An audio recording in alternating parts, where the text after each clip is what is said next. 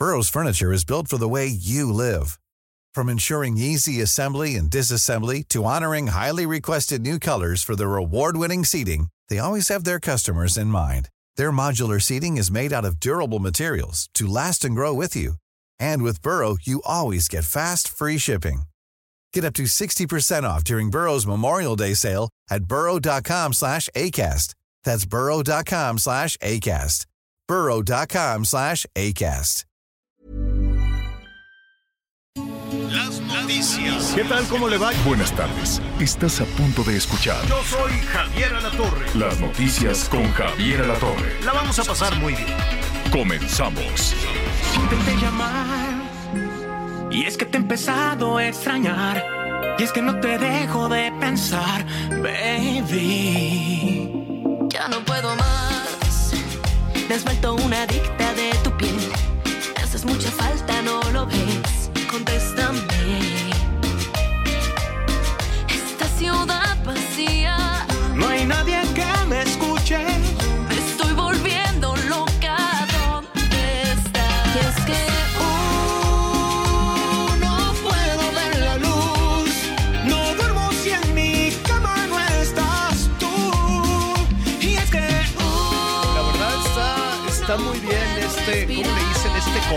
Cuando, gracias, cuando este, no, no tanto tampoco, cuando le, le está...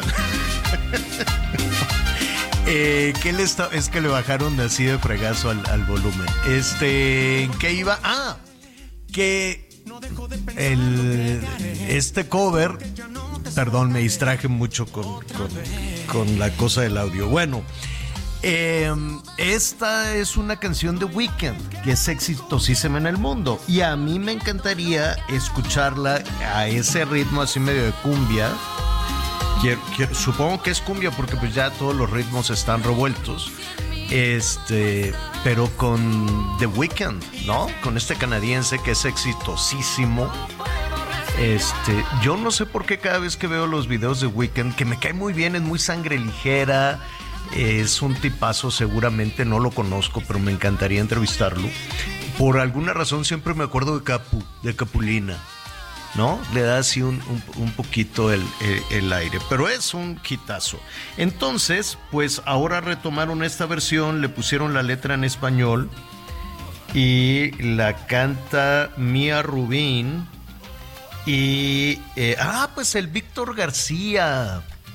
El Víctor García se fue de Azteca Televisa, si no me equivoco, ya le perdí la pista.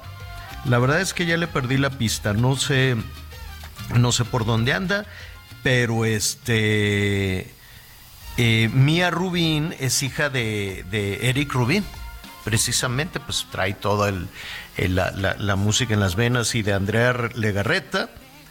Este, y entonces este, cantó con, con el Víctor. Bueno, pues ahí está la versión. Con esto lo saludamos esta tarde, un poquito calientita ya, primer día de la primavera. Primer día de la primavera, bendito sea Dios, aunque pues todavía van a seguir los ventarrones, las lluvias, el viento heladón. Tenemos el Frente Frío número 43 que está afectando, eh, sobre todo con unos ventarrones bárbaros, unos ventarrones, se llena de tierra, de polvo por todos lados. Vientecito frío, todavía va a estar fresco y en el norte sí bajas todavía algunas bajas temperaturas. Miguel Aquino, ¿cómo estás? Bueno, en un, en un ratito más vamos a Aquí tener- estamos. Ah, que hasta ya, listo. ¿Cómo estás, Estoy Miguelón? aquí, estoy aquí todavía terminando de ajustar mis, mis, mi- mis aparatos. Ya te, Tus ya te fierros. mostraré lo que estaremos haciendo acá en la cabina del sureste. Y la verdad es que, pues muy contento, señor, aquí listo ya con toda, con toda la información. Y fíjate que ahorita que hablas tú de estas cuestiones del clima, eh, en tres años que tengo acá por la zona del sureste, no había sentido temperaturas, digo, no quiero decir exactamente bajas, pero temperaturas tan bajas como las que se han sentido los últimos días en Cancún. Ahorita, por ejemplo, Javier, estamos a 21 grados centígrados. Friazo. 21 grados centígrados en Cancún, créemelo, como dice la gente en esta región, se siente la heladez.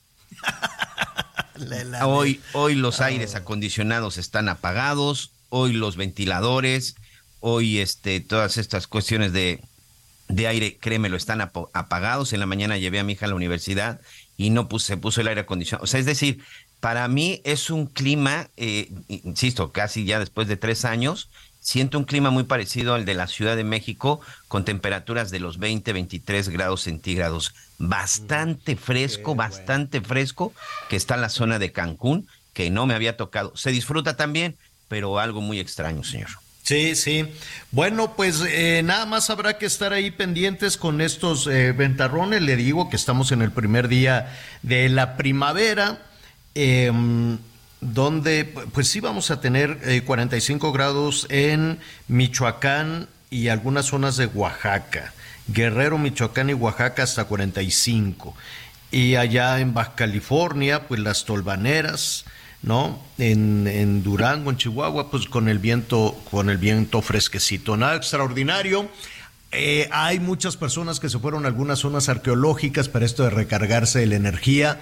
Pues está bien, yo soy muy respetuoso, ¿no? De, de todo lo que ayude, todo lo que ayude a que la gente se, se, ponga en sintonía, sobre todo ahora que está la gente tan pico caído, tan, tan hacia abajo, de pronto sobre todo a los, a los más jóvenes andan con una ansiedad ahí, con una cosa rara, todavía no hemos acabado de, socialmente me refiero, de, de recuperarnos del todo de, de, lo que dejó la, la pandemia y sobre todo de, de estas cuestiones... Eh, pues de que la gente se sienta bien emocionalmente, ¿no?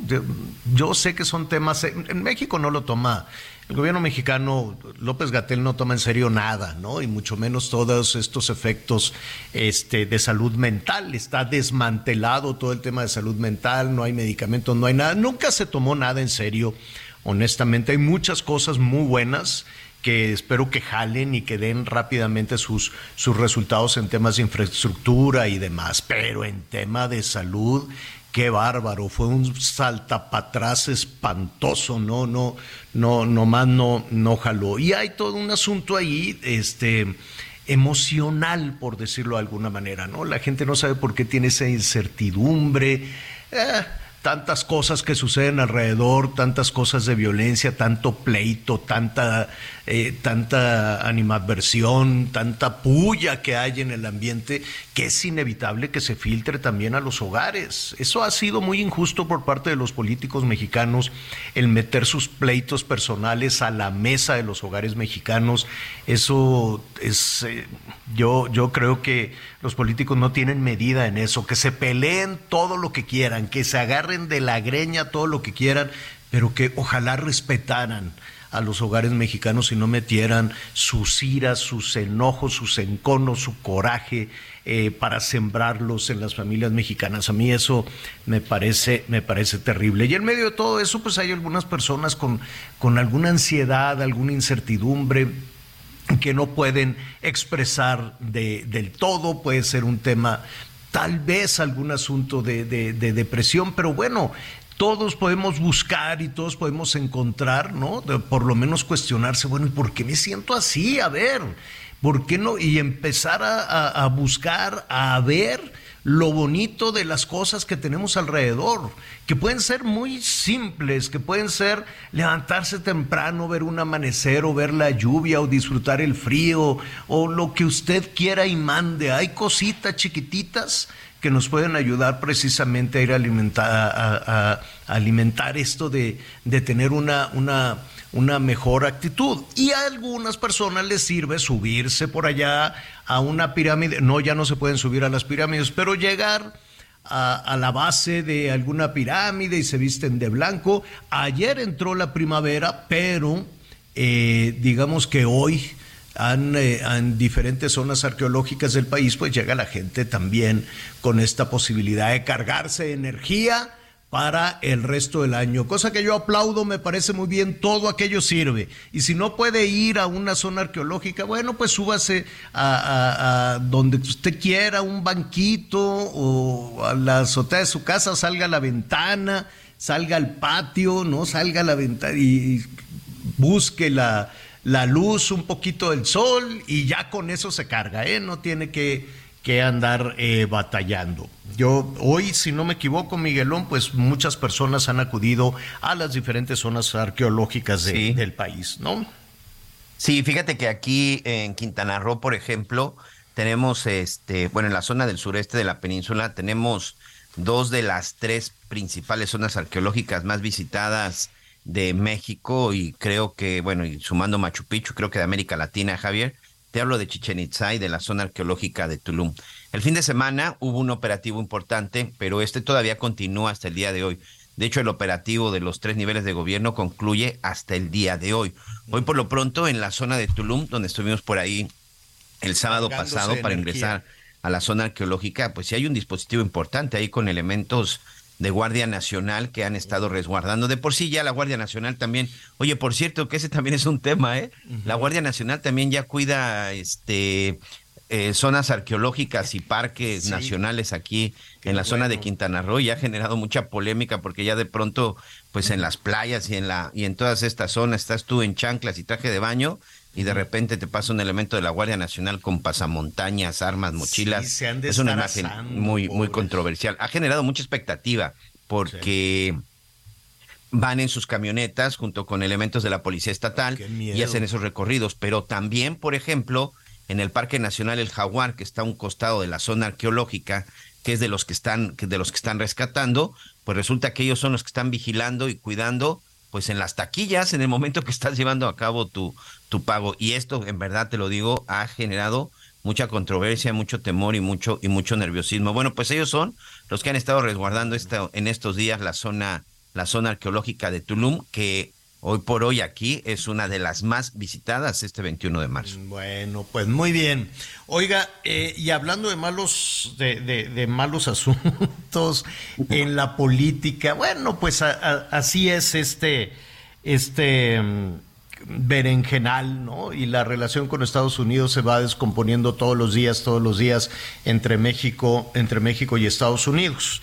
Eh, se abre un nuevo, se abre un nuevo capítulo que seguramente va a tener sus consecuencias. Eh, o respuestas, no necesariamente eh, una consecuencia, ¿no? Cuando decimos la consecuencia, pues nos imaginamos de, de volada un asunto negativo, no necesariamente tendrán eh, respuesta por parte del gobierno mexicano o por parte del gobierno de los Estados Unidos. ¿A qué me, refiero? Independientemente de todo lo que ha sucedido incluso hasta este fin de semana, eh, que de hecho ya fue la segunda o tercera visita de legisladores de los Estados Unidos a el Palacio Nacional, un tema que del que además pues poco sabemos, ¿no? Poco sabemos con certeza, con, eh, con más seguridad de lo que ahí de lo que ahí se dijo. Pero en medio de todo esto pues pues no México y Estados Unidos no se caen bien en el tema de la política. En todo lo demás pues va eh, digo hay temas ríspidos, los migrantes, las armas, el narcotráfico, la frontera, la migra de Estados Unidos, la migra mexicana. Son unos problemas terribles, durísimos y el maltrato también a nuestros paisanos que cruzan sin documentos allá al otro lado de la frontera. Por otro, por otro lado, pues son miles de millones dólares de beneficio ¿no? que, que hay en la relación económica entre México y Estados Unidos, la cooperación en muchísimos otros sectores, en muchísimos otros aspectos que bendito sea Dios no están tocados todavía por el tema por el tema de la política, ¿no? Que traen su propia dinámica, la industria automotriz, la industria aeroespacial, eh, la industria alimentaria, aunque tenemos por ahí todo un tema de transgénicos y, y el maíz eh, amarillo, pero pues todas las, eh, las inversiones, todo, la, la, entrada y salida de mercancías es un asunto apabullante. Son, no hay frontera en el mundo con el dinamismo positivo que tiene la frontera entre México y los Estados Unidos. Y qué bueno que eso trae su propia dinámica y qué bueno que eso gira al margen de la política nacional. Y esto se lo digo porque, pues mire, el Departamento de Estado norteamericano, ayer aquí le adelantábamos un poquito, Miguel, que el Departamento de Estado norteamericano presentó este informe sobre violaciones a los derechos humanos, no nada más en México, sino en varias partes del país. Y la verdad es que a México le tundieron durísimo el Departamento de Estado. Hágase de cuenta que el secretario, el equivalente al secretario de Gobernación, de los Estados Unidos, eh, es el, el, eh, eh, el, titular de el, del Departamento de Estado, se llama Anthony Blinken. Y pues este señor Anthony Blinken no se manda solo, ¿no? Es, es, el, está precisamente siguiendo todas las instrucciones y acatando todas las instrucciones de su jefe. ¿Quién es su jefe? El presidente de los Estados Unidos, Joe Biden.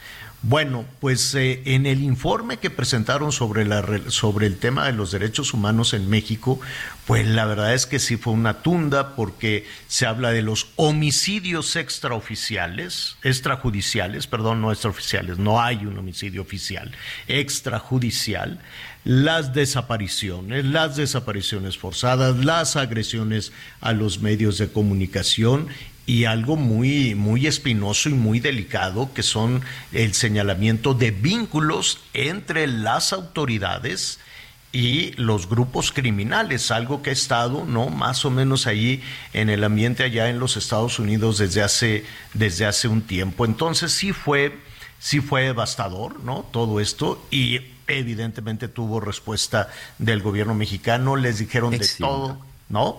¿Decías, Miguel?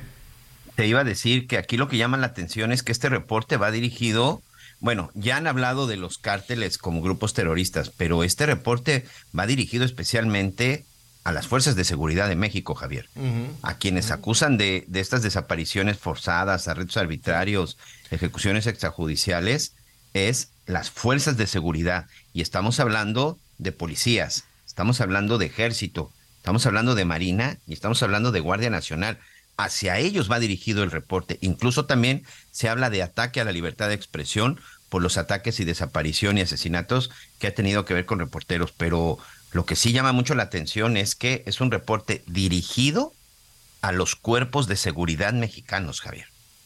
Sí, y cuando decimos los cuerpos de seguridad son desde todos los niveles de las policías, hasta la Guardia Nacional, hasta el ejército.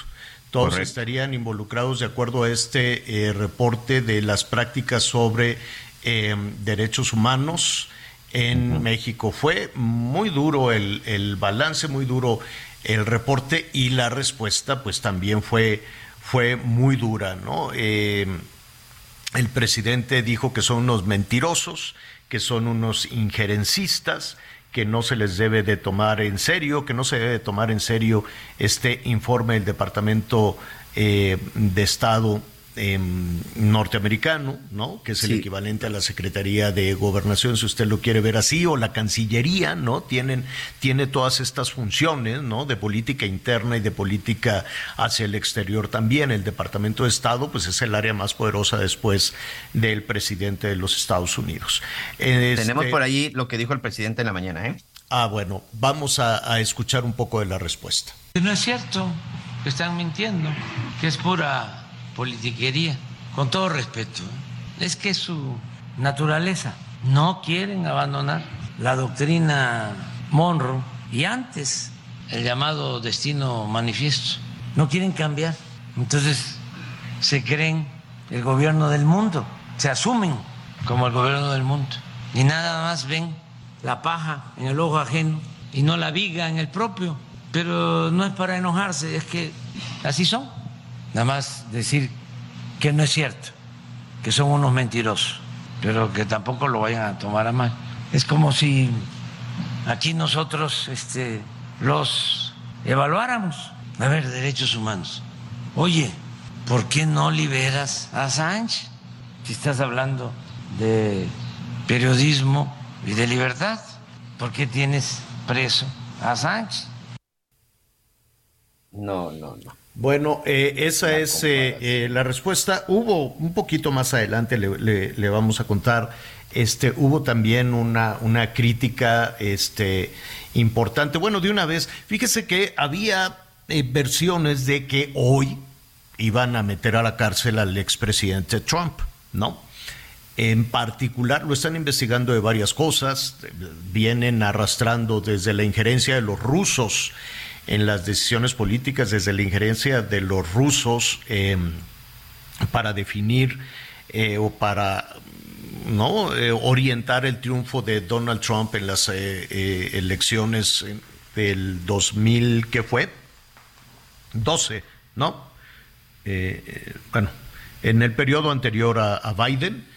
Entonces, desde ahí se está investigando eso. Hay cuestiones de carácter eh, fiscal, cuestiones también con sus empresas, cuestiones de algunos negocios también y de espionaje ruso.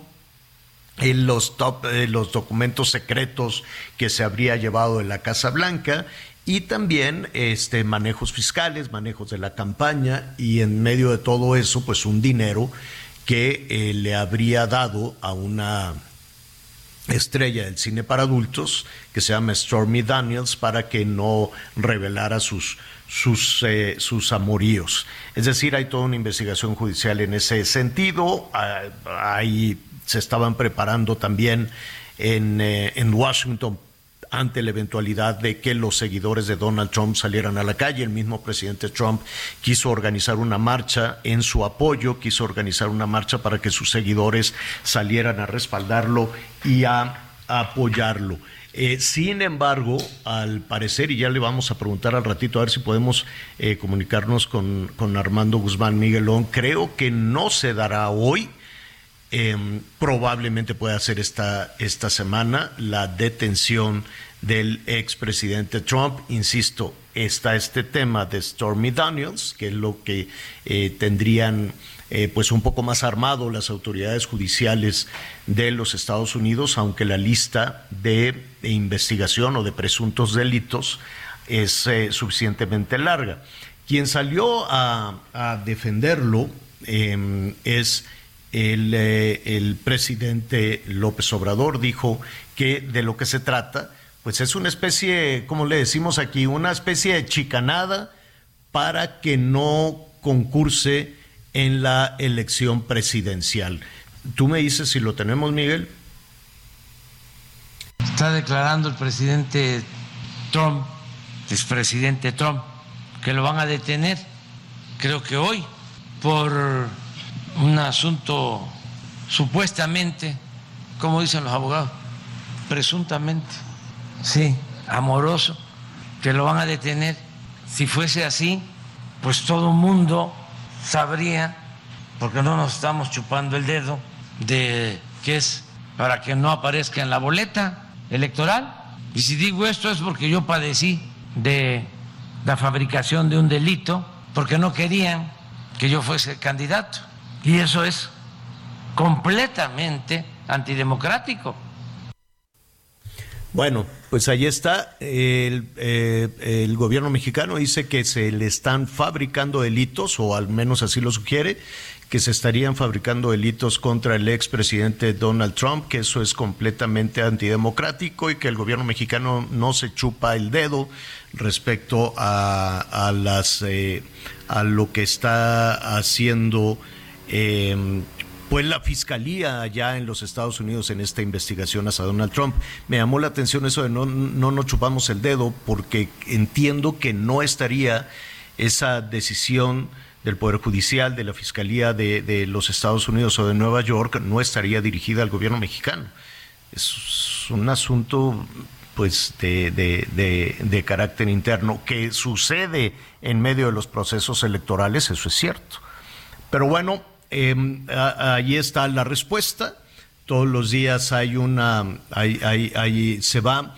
Me da la impresión, Miguel, de que todos los días va eh, increciendo esta eh, pues enemistad o estas críticas cada vez más agrias entre eh, pues el presidente Biden no ha salido, ¿eh? el presidente Biden no es quien ha manifestado todo esto, son congresistas en la fiscalía, son demócratas. Investigación son que viene desde el 2021, Javier. Sí. O sea, también esa es otra cosa, que es una investigación que viene precisamente cuando fue este cuando fue lo de las campañas, lo del ataque al Capitolio y que empezaban a darse todas estas acusaciones, que ahorita en lo que están concentrando es en la amiga porno.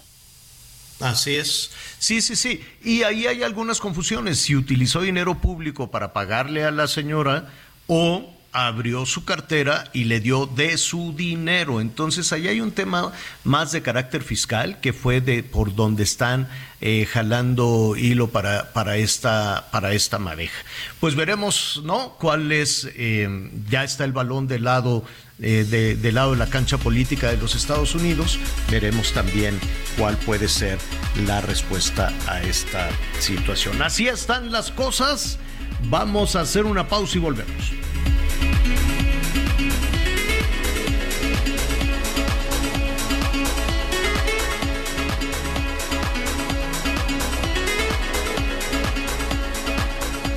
Conéctate con Javier a través de Twitter, arroba javier-alatón. Sigue con nosotros. Volvemos con más noticias. Antes que los demás. Todavía hay más información. Continuamos. Las noticias en resumen. Cinco presuntos delincuentes fueron abatidos luego de enfrentarse a balazos contra elementos de la Policía Municipal de Celaya, Guanajuato. De acuerdo con los reportes, las personas fallecidas agredieron con disparos a los oficiales luego de que les marcaran el alto para una revisión. Dos menores de edad de nacionalidad estadounidense fueron reportados desaparecidos ahora en Nuevo León. Según las fichas de búsqueda, Hugo Yarcet, de 9 años, y Aranza Yosemit, de 16, fueron vistos por última vez el 17 de marzo en el municipio de García. De acuerdo al gobierno de Estados Unidos, en México se registra impunidad e índices bajos de procesamiento, lo cual fue detallado en el informe anual sobre derechos humanos. Se precisó que hay informes de que agentes del gobierno mexicano han sido cómplices de bandas criminales internacionales, mientras que las tasas de enjuiciamiento y condena fueron bajas por los abusos. Y hoy el dólar se compra en 18 pesos con 15 centavos y se vende en 19 pesos con 20 centavos. Lo que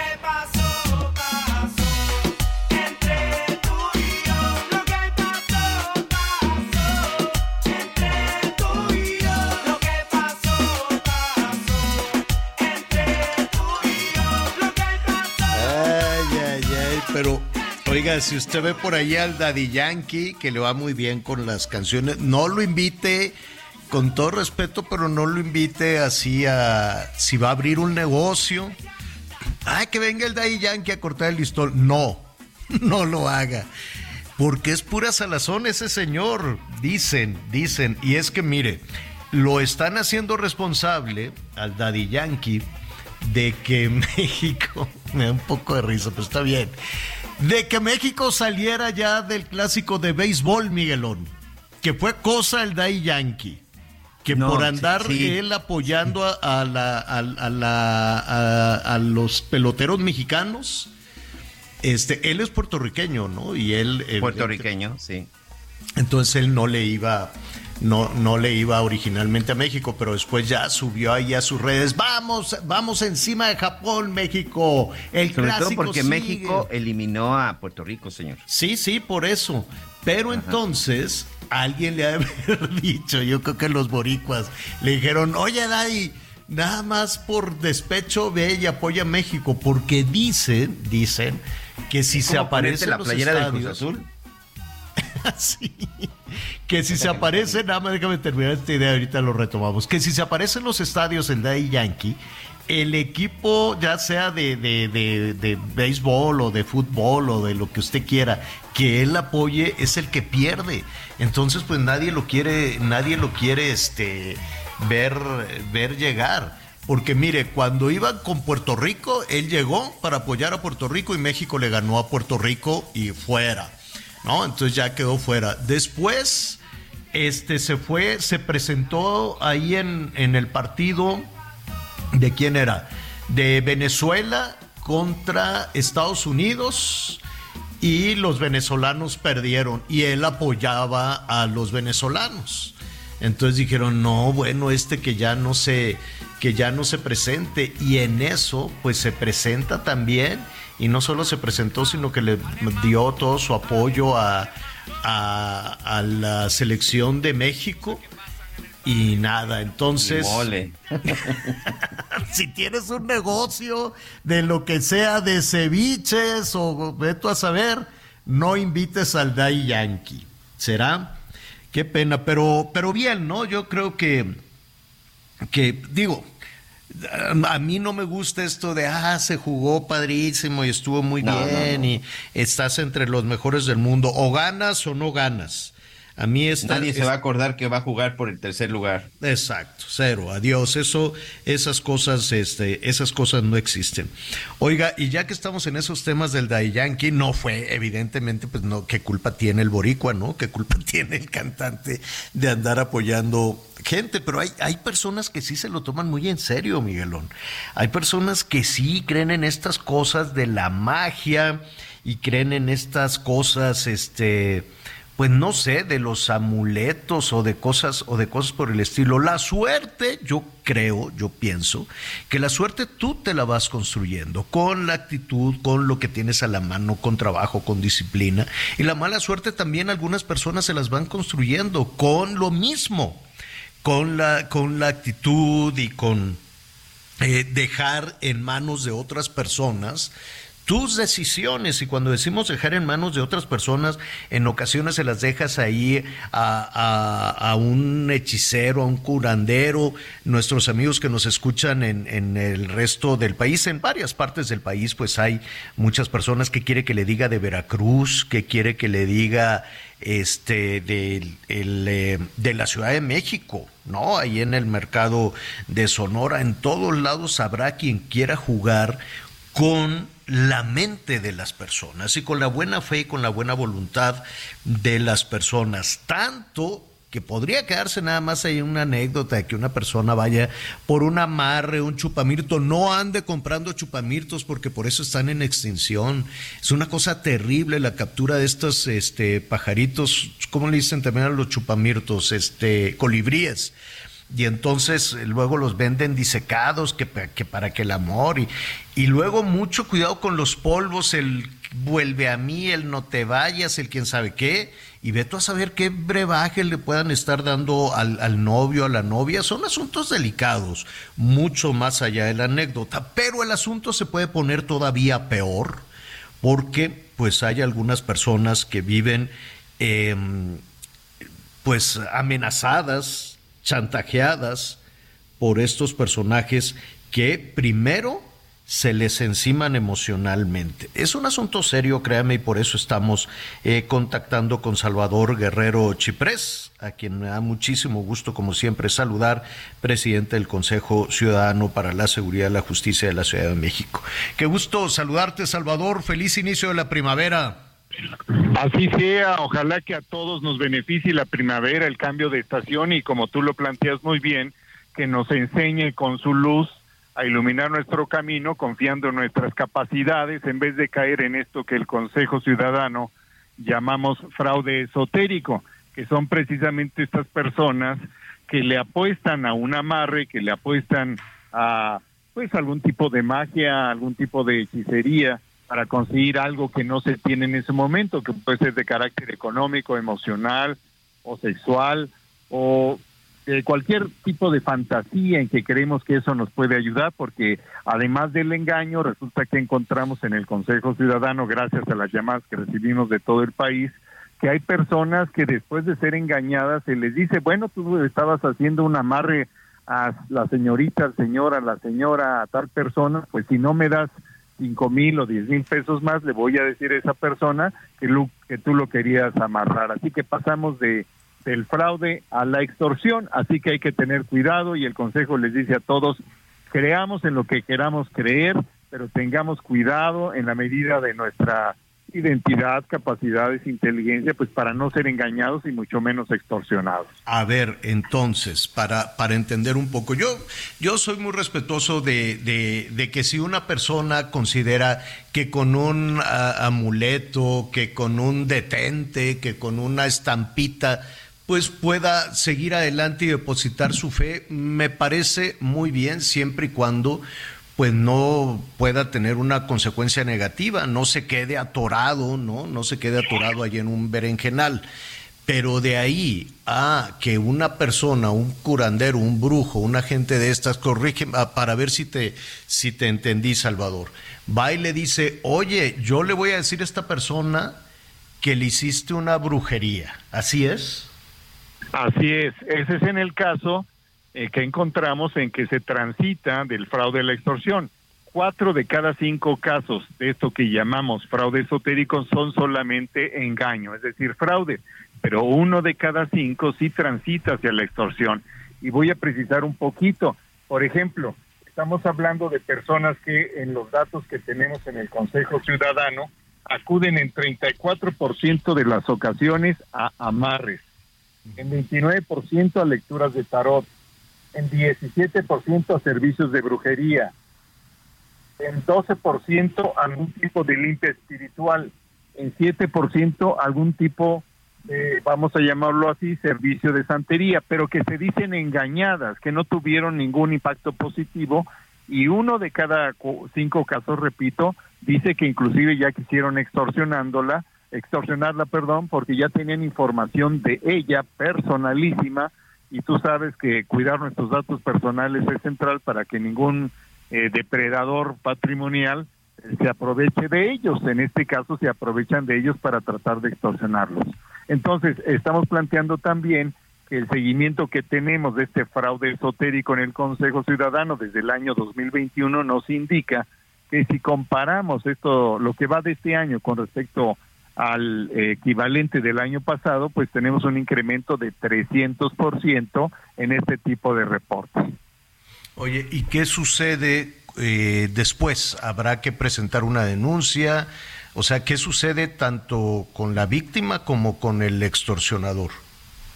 Bueno, nosotros les planteamos a todos los que nos llaman que el- con todo gusto les acompañamos a presentar su pues su denuncia ante la Fiscalía General de Justicia o les asesoramos por vía jurídica, perdón, por vía telefónica en materia jurídica en larga distancia si no están en el Valle de México y les incitamos a que contribuyamos todos a terminar Bueno, uy.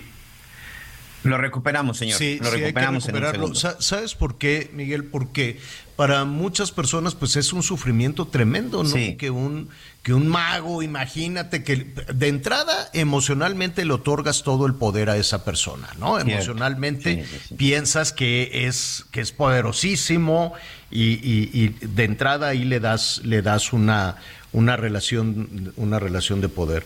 Entonces, atreverse a denunciar ya ya cuesta. Bueno, ya que te, que te atreviste, ya que tienes las pruebas, ya que el Consejo Ciudadano te va a ayudar y demás, me parece muy bien. Ahora cómo ante una impunidad brutal que tenemos en este país con delitos este pues eh, tremendos, escandalosos. Ayer precisamente hablábamos de unos jóvenes que, que habían robado ahí, ¿te acuerdas que se robaron 100 teléfonos y no sé qué? Sí, Resulta sí. que uno de esos muchachos ya tenía no sé qué tantos ingresos a la cárcel. Es decir, no pasa nada, hay una impunidad bárbara.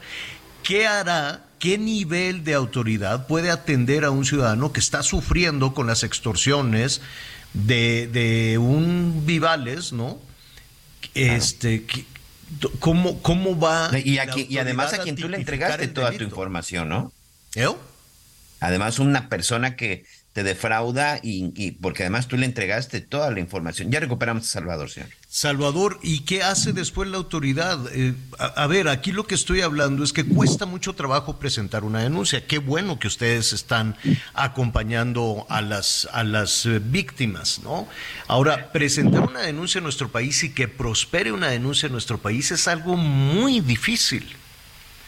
Bueno, en primer lugar hay que decir que en este caso es el único de todos los que analizamos nosotros en el Consejo en que las personas no quieren ir a la fiscalía porque les da muchísima pena reconocer algo que es eh, interesante y aleccionador. Primero que acudieron al fra- a lo esotérico precisamente porque no tenían confianza ni en las iglesias, ni en las empresas, ni en las instituciones, ni en nadie. Por eso acudieron a la parte esotérica, digamos a la parte oscura o secreta o incógnita de la realidad o de la supuesta realidad. Entonces no quieren asistir ante el Ministerio Público. Es el único caso de todos los modus operandi que hemos registrado en estos cuatro años y tres meses que no quieren ir. Ahora, yo tocando el tema que tú mencionas, cuando se trata de fraude, como es este caso de extorsión, sí es necesario recordar que si la media de la sanción de esos tipos penales no es mayor de cinco años, es relativamente fácil que todos los imputados eh, pues se encuentren una salida, digamos, rápida. A propósito de lo que estabas eh, mencionando, del incidente del robo en insurgentes, que por otro lado me parece muy bien que la Secretaría de Seguridad Ciudadana los haya detenido y ahí pues mérito para el subsecretario Máximo, que es un gran operador de la policía aquí en la capital nacional y que estuvo eh, muy cerca y muy a cargo de esa detención donde se eh, incidió ese robo. Entonces, estamos viendo que hay temas aquí un poquito más complejos, matizados, y que por supuesto hay que atender en todos los sentidos y hay que apoyar la denuncia.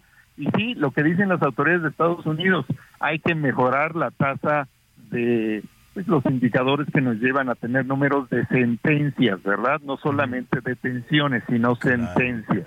Claro, claro, sí, tienes, tienes toda la razón, porque esa, esa, es, esa es una historia que, ya que, ¿qué te digo a ti que ustedes llevan ahí un, un seguimiento bárbaro de todos estos eh, casos de que tienen tantos ingresos o que han sido detenidos en tantas ocasiones. Pero para no desviarnos, la recomendación entonces, yo creo que hay que tener... Eh, pues mucho cuidado. Yo entiendo que las personas pueden depositar su fe en, en, en, en, objetos, en imágenes, en muchas cosas antes de en sí mismos.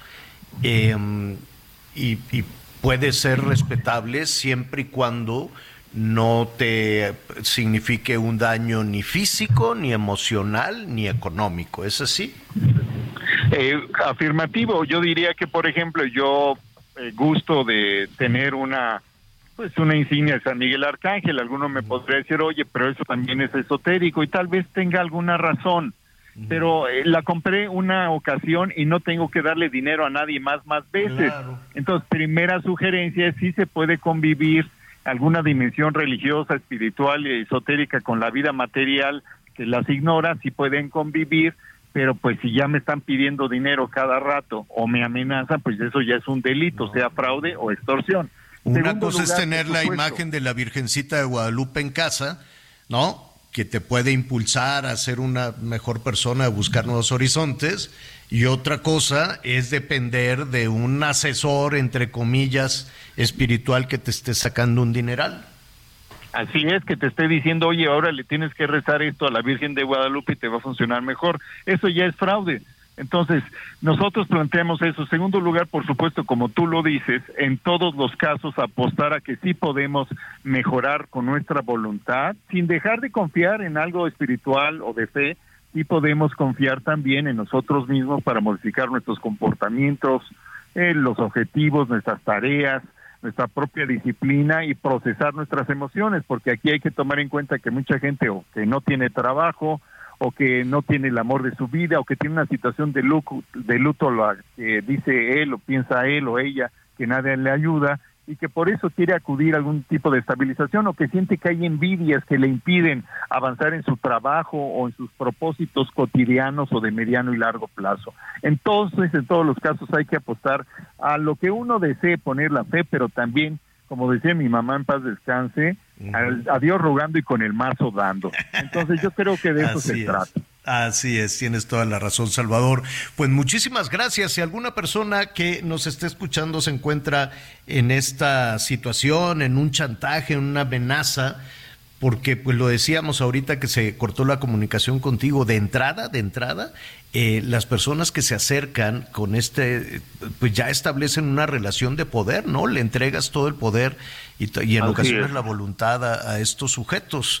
Entonces, ¿qué pueden hacer? Bueno, tenemos un teléfono, atendemos ahí para guía emocional y también jurídica, es el 55 55 33 55 33. o, eh, funciona para todo el país desde, la Ciudad de México, es gratuito y hay que señalar que ha surgido también esta modalidad, este fraude esotérico, donde clonan las páginas de, voy a decirlo así, esoteristas famosos o especializados. Así que cuidado, también hay que checar la autenticidad del mediador con lo incógnito, porque también por ahí puede llegar el engaño. Oye, a- eh, a- aprovecho yo también para hacer un, un anuncio. Ah, ah, están circulando en redes eh, sociales, en ocasiones en Twitter, en Facebook, cosas así, unos, eh, unos eh, especie de anuncios con mi imagen, con mi nombre, como si yo estuviera recomendando unos remedios para las rodillas y otros remedios para no sé cuántos males. Y es terrible, Salvador, porque pues alguien Increíble. utiliza, utiliza mi nombre, utiliza mi imagen, este, y muchas personas me llaman, oye, sí es muy bueno, porque fíjate que mi papá está muy malo de esto. Oye, tú recomiendas esa medicina, y me- pues me le he pasado hasta el cansancio diciendo que eso, que ese no soy yo, que alguien aparece en determinado momento, seguramente hacen sus ventas y luego lo retiran. Y luego vuelve a aparecer. Eso, pues es muy difícil de, de- de- de acabar con esto. He batallado con eso por años, eh, Salvador. En parte robo de identidad. Si quieres te ayudamos. Te invito a que vengas al Consejo Sirve de que lo conoces. Y déjame decirte algo, Javier. Yo sí te recomendaría para remediar el aburrimiento y el mal humor. Así que en ese sentido yo creo que, y la desinformación, en ese sentido yo sí creo que eres muy recomendable. Te agradezco, te agradezco muchísimo, Salvador. Te mando un abrazo y sí, les voy a caer por ahí a ver qué estrategia hacemos con estos vivales que están engañando a la gente además con productos milagro. Qué, qué miedo además de que sea pues un asunto chafa y que digan pues es que tú lo recomendabas, ¿no? Imagínate qué cosa. Imagínate. Estamos a tus órdenes y Gracias. ojalá que nos visites pronto. Así lo vamos a hacer con muchísimo gusto, Salvador. Gracias. Hasta luego, Javier.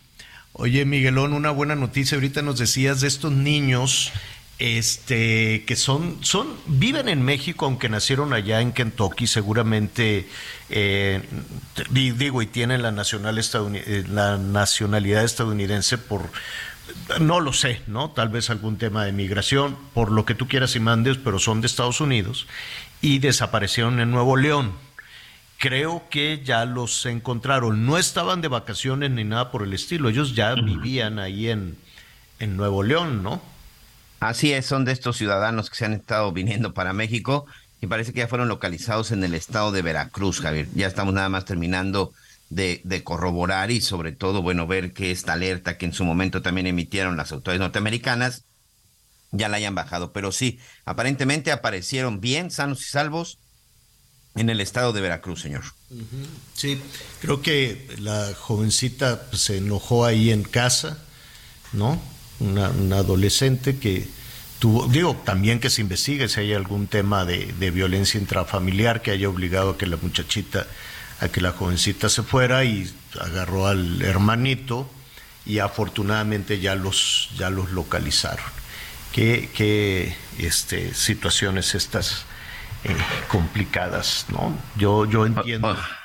Yo entiendo que en muchas ocasiones hay, hay no, no es un asunto de que la chamaca malcriada ni nada de eso, ¿no? Hay que ver qué, qué, qué fue No, es cuestión de edad, ¿no? La verdad es que... Puede ser cuestión de edad o puede ser también un asunto escondido de violencia, que en ocasiones pues los padres suponen que no es violencia, dicen yo así, yo, yo así aprendí, así me educaron y así es la vida.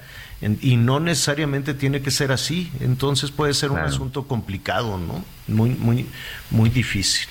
Y, y, pues la chamaca se fue de la casa, se llevó al hermanito, afortunadamente los encontraron, los encontraron bien. Yo quiero suponer que el DIF de Nuevo León o de Veracruz pues hará una investigación de las condiciones eh, en las que viven en casa también, o, o ya le dicen, tenga, aquí está la muchachita y ya no se investiga más, no lo sé. No, sí se tiene que investigar. Se tiene que investigar y además se tiene que entregar directamente a los padres. No sé si los padres tendrán que ir a Veracruz, yo creo que sí, pero al final no, ahora ya se trata de garantizar la situación de los menores. Oye, Javier, rápidamente, antes de irnos a la pausa, estamos muy contentos, señor, porque finalmente en eh, Heraldo Media Group del Heraldo de México, pues continúa creciendo y sobre todo en estos temas que tienen que ver con redes sociales. Los seguidores siguen creciendo día a día y hoy el Heraldo de México ya tiene un millón de seguidores en TikTok. Un millón, gracias por supuesto a toda la gente que nos sigue, a toda la gente que busca la mejor información Y por supuesto la invitación, si aún no descubre la forma en la que el Heraldo de México le está llevando las mejores noticias, búsquenos así, Heraldo de México, y manténgase al día con la información más clara y objetiva. Muchas felicidades a quien lo ha estado logrando y por supuesto muchas gracias a la gente que ha estado confiando en el Heraldo de México. Un millón de seguidores en la cuenta de TikTok, señora La Torre. Pues felicidades, felicidades y seguramente seguirán, seguirán creciendo. Bueno, oiga, eh, vamos a hacer una pausa. Esto de los famosos ahorita estaban, le estaban tundiendo entonces al Daddy Yankee por andarse apareciendo para apoyar a los peloteros mexicanos y mira lo que pasó, quedaron fuera. Pero ahora resulta, ¿sabes a quién le están poniendo ahí una, una demanda al Bad Bunny? No, Bad bueno. Bunny, pero pues sí Por el teléfono, bueno, te- Es una demanda fuerte, se lo vamos a contar al ratito después de después de una pausa, ¿no? Ya ves que tenía muchas novias, ¿no? Dijo que Titi le preguntó de que tenía muchas novias y una de las novias lo demandó. Vamos a hacer una pausa. Conéctate con Miguel Aquino a través de Twitter, arroba Miguel Aquino. Toda la información antes que los demás. Ya volvemos. Here's a cool fact a crocodile can't stick out its tongue. Another cool fact you can get short term health insurance for a month or just under a year in some states. United Healthcare short term insurance plans are designed for people who are between jobs, coming off their parents' plan, or turning a side hustle into a full time gig. Underwritten by Golden Rule Insurance Company, they offer flexible, budget friendly coverage with access to a nationwide network of doctors and hospitals. Get more cool facts about United Healthcare short term plans at uh1.com. Todavía hay más información. Continuamos. Bueno, en un ratito le voy a poner este, algunas de las canciones del Daddy Yankee para que vea por qué lo está demandando una novia que tenía. ah, pues sí, pues tiene, tiene razón la muchacha, ¿eh? Al ratito, bueno, no sé, ya lo va a decidir un juez. Ahí es un asunto de dinero, de muchos millones de dólares. 40 millones de dólares. Javier. 40 mi- milloncitos, pero ahorita Sí. lo platicamos porque nos tenemos que ir hasta el AIFA. Ahí está Anita Lomelí, que se levantó súper temprano y se fue directito al AIFA. ¿Cuánto tiempo hiciste, Anita? Buenas tardes, qué gusto saludarlos. La verdad hice 55 minutos, Javier. ¿En serio? Eh, me fue muy bien, me fue muy bien y he 55, andado sí. platicando, hay quien venía del. Senegal, hay quien venía del poniente. Mira, yo sí madrugo porque tenía pavor a las 7 de la mañana, Ah, pero ya había tráfico y me vine por eh, por la carretera eh, esta de lechería, una que se agarra atrás. Ah, la del Eh, circuito mexiquense o... A- así es, y me, me fue el muy arco, bien. El arco de Viva México. No me acuerdo cómo se llama. De bienestar, no, no es. Circuito No, exterior el- mexiquense. Es mexiquense. circuito Oye, exterior y fíjate, mexiquense. Este, hoy se celebra eh, un año de actividades del Aeropuerto Internacional Felipe Ángeles. Es- Javier, tú acabas de venir, Sí. se ve la verdad precioso. Fui a la terminal camionera, ya está, ya veo ahí funcionamiento, ya veo el transporte, ya vi a la gente esperando en la terminal. También eh, me di un rol rapidísimo porque es enorme. Eh, pues las eh, ¿cómo se llama? ¿Dónde están los pasajeros, Javier? En los Ah, las salas. en las salas de último, bueno, las salas de las salas de espera. Eh, la- las salas de espera y vi eh, una operación que me dio miedo de un helicóptero y un avión que aterrizaron casi simultáneamente, pero el helicóptero aterrizó en la pista militar y el avión en la comercial. Entonces, la verdad, es, pregunté y dijeron, no, está diseñado para que pueda haber operaciones simultáneas sin ningún problema. Ya los localitos comerciales, no, me fui a buscar a la señora De las tlayudas. quesadi- Así es, ya no está, pero ya hay otros, ya ya están sangucherías, ya, Ya hay puedes desayunar, cafeterías, ya te cafecito, puedes pancito dulce. Ah, ya, pues ya, ya. La bien. verdad es que sí. Y Oye, pero lo que hay que, comentar es que es el eh, fuiste porque es el primer aniversario, ¿no? Sí, el general brigadier Isi- Isidoro Pastor pues va a decir qué ha pasado en este año. Sí, Este, yo llevo como dos horas aquí, he visto aterrizar 15, bu- bueno, entre salidas y entradas a 15, 15 operaciones, más de helicópteros este y estamos en el Hotel Holiday Inn que mm, queda en el casi en el centro, entonces tienes tienes la manera de ver la pista de, de atrás, que es la pista sur, la norte, que es la de pasajeros, y también se alcanza a ver la pista militar. Y al fondísimo, al fondísimo, la fumarola del Popo, que eh, por ahí lo, lo vi que también tenía una actividad. Este, muy interesante, Javier. Mira, yo te voy a decir una cosa. O sea, subí algunos videos y ya me estaban dando mi merecido, pues las personas que no están de acuerdo con el aeropuerto. Eh, y me parece que cada quien tiene una perspectiva interesante y válida. Lo que sí sugiero, uno, es que vengan a conocerlo, porque sí se van a sorprender de la de, la estructura que tiene en cuanto a estacionamiento, en cuanto a espacio, en cuanto a la capacidad de pasajeros eh, que, que primero Dios lleguen, ¿verdad? Porque ahora esa es la cosa que falta, que tenga la movilidad que se requiere, el movimiento y la utilidad finalmente. Pero es un aeropuerto funcional, práctico y si bonito o feo, pues ya es cuestión de gustos. A mí me gusta. No es el de Singapur, no señoras y señores, no es el de Singapur, pero es un aeropuerto construido en tiempo récord que ya tiene casi toda la estrategia de vialidades de comunicación casi listas. El presidente dio hasta finales de este año para que las eh, todas las vialidades estuvieran eh, pues ya en funcionamiento para que la gente se pueda mover. Es- entonces, pues hay que darle oportunidad porque además no vamos a tener otro por lo pronto, señoras y señores. Pues es sí. este y yo ya el de la Ciudad de México, pues ya ya ya el sufrimiento es tremendo, Javier, ¿no? O Sí, sea, es- no hay rapidez. Es Entonces, pues ojalá que esto funcione y a ver qué no, a, a ver qué cifras y qué estadísticas nos dan nos dan hoy.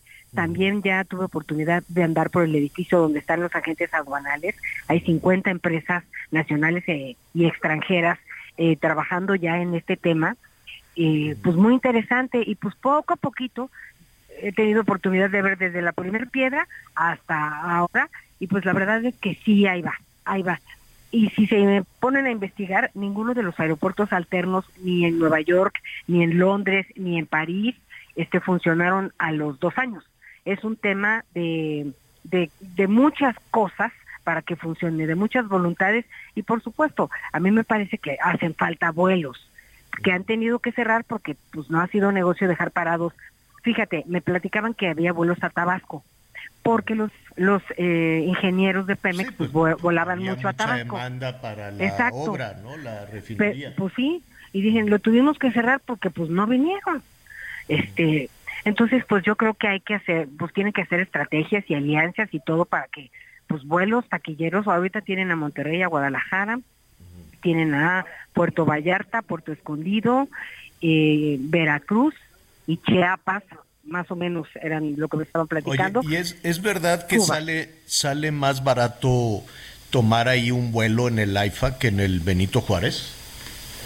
Mira, dependiendo, dependiendo de la temporada.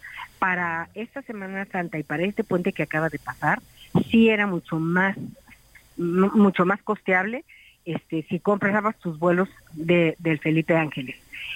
Es una estrategia implementada justamente para que la gente voltee a ver este, este aeropuerto, ¿no? Y ya vi hay algunos hangares ya de vuelos de, de, de, de gente que pues ya tiene rentado su hangar para su, su avión, sus aviones privados, sus jets privados, este, y pues bueno, yo creo que es una cuestión de tiempo. Oye, dime algo, ¿va- va- ¿habrá alguna ceremonia o, o lo Fíjate harán que- después? Mira, va a haber un festival como de tres días. eh, ese ya va a ser una pachanga en las diferentes instalaciones que tiene el aeropuerto, con eh, de fin de semana con grupos y en fin, varias actividades para los niños y para la familia. Hoy solamente es el informe, viene el secretario de la Defensa, viene la jefa de gobierno en representación del presidente de la República, viene el gobernador del Estado de México, o sea, hoy van a, hoy vienen el secretario de Comunicaciones y Transportes, este, entonces pues hoy nos darán esos informes, hoy es como que muy oficial, Exacto. este, hay como Oye, y el, el Adán Augusto va a decir cómo Claudia en lugar, generalmente es el secretario de gobernación quien lo representa, pero bueno, Pues, pues mira, está hay que bien. buscarlo, hay que ver dónde anda, oye, hay que ver a dónde, hay que ver dónde anda Dan Augusto. Claro. Lo que No, sí me llama bien. la atención, Lo que me llama la atención Es En- que el presidente está en Oaxaca. estar en Oaxaca. Pero pues también está el secretario de Comunicación. con John Kerry, ¿eh? Sí. Así es. Oye, pero el presidente yo creo que debía de haberte venido para acá, ¿no? Y ya luego aquí- con y de Benito ahí Juárez. salir a-. Y de ahí A salió. Oye, pero aquí la gran pregunta es, ¿por qué festejar un año del IFA? Pues, per- perdón, no, es- o sea, es una pregunta, o sea, ¿por qué- no por qué hacer un evento? de un año de cumpleaños? Vas a ver, vas a ver. Oigan, No, no, pero o sea, pero la pregunta es ¿por qué? O sea, Oye. no recuerdo que cuando hicieron el segundo piso, ya oyeron. que ya cada oyeron. año le hagan fiesta, o cada año Sí. también, o sea, Sí. esa es la parte que no entiendo, o sea, ¿por qué? O sea, cada obra que hagan cada año van a recordar que la hicieron, Pues, ¿o cómo? pues en lo que jala, puede ser, puede ser que sí. Oigan, bueno, pues Anita, ya bajaste mucho la voz. Regresamos al ratito contigo. Algo está pasando. Ándele. Gracias. Bye. es la Anita Lumelía ya en el en el Felipe en el Felipe Ángeles. Bueno, pues ya está por despegar, dice Anita, cuestión de un par de años más. Vamos viendo. Oiga, em, a ver, rápidamente antes de ir con nuestro siguiente invitado, porque es mucho dinero, 40 millones de dólares, aunque es un millonariazo el Bad Bunny. El Bad Bunny es, es de Puerto Rico y entonces él tenía una novia antes de ser famoso. Él hacía hamburguesas o algo así. Bueno, trabajaba, mesereaba pues ahí en el McDonald's o, o algo así. Mira cómo le cambió la vida al muchacho, lo que es tener talento. Y entonces cuando estaba ahí con la, con la novia que se llama... ¿Cómo se llama la muchacha? ¿Quién? Ah, no. La chica se llama, que por cierto, ahora también ya es este, ya es Muy abogada, famosa. este Javier, es Carlis de la Cruz Hernández. Y precisamente se conocieron en el 2011 en este restaurante, en este negocio que tú mencionas. Fíjate que que- qué Carlos. buena, qué buena noticia para quienes están trabajando, para todas las jovencitas y los jovencitos que están trabajando en un, en un negocio como este, que dicen, no, yo para cuando, bueno, pues cuando seas adolescente, cuando estás con tu primer chamba, pues hay que echarle entusiasmo, pero hay que pensar en grande, hay que pensar cosas en grande y decir, yo nada más, este, terminando aquí de ayudarme con con esta hamburguesería voy a hacer cosas enormes. Y así lo hicieron los dos, cada uno, cada uno con su ruta. Ella que es abogada. Sí, e- ella ahora ya es abogada. Ella ahora ya es abogada, ella estudió leyes y ahora ya es abogada y precisamente ya como abogada es que inicia esta demanda contra, contra Bad Bunny por 40 millones de dólares. Pero ¿sabes qué es lo que pasó? Lo está demandando porque cuando eran novios y él le decía, no, yo quiero ser cantante y me voy a llamar el Bad Bunny. Entonces dijeron, ah, ¿por qué no le agrega la palabra baby, no? Y al final es Bad Bunny Baby, ¿no? Así muy, muy... Y entonces ella lo grabó. Él le dijo, oye, a ver, grábamelo para ver que aquí ponerlo. Y de hecho lo sigue usando.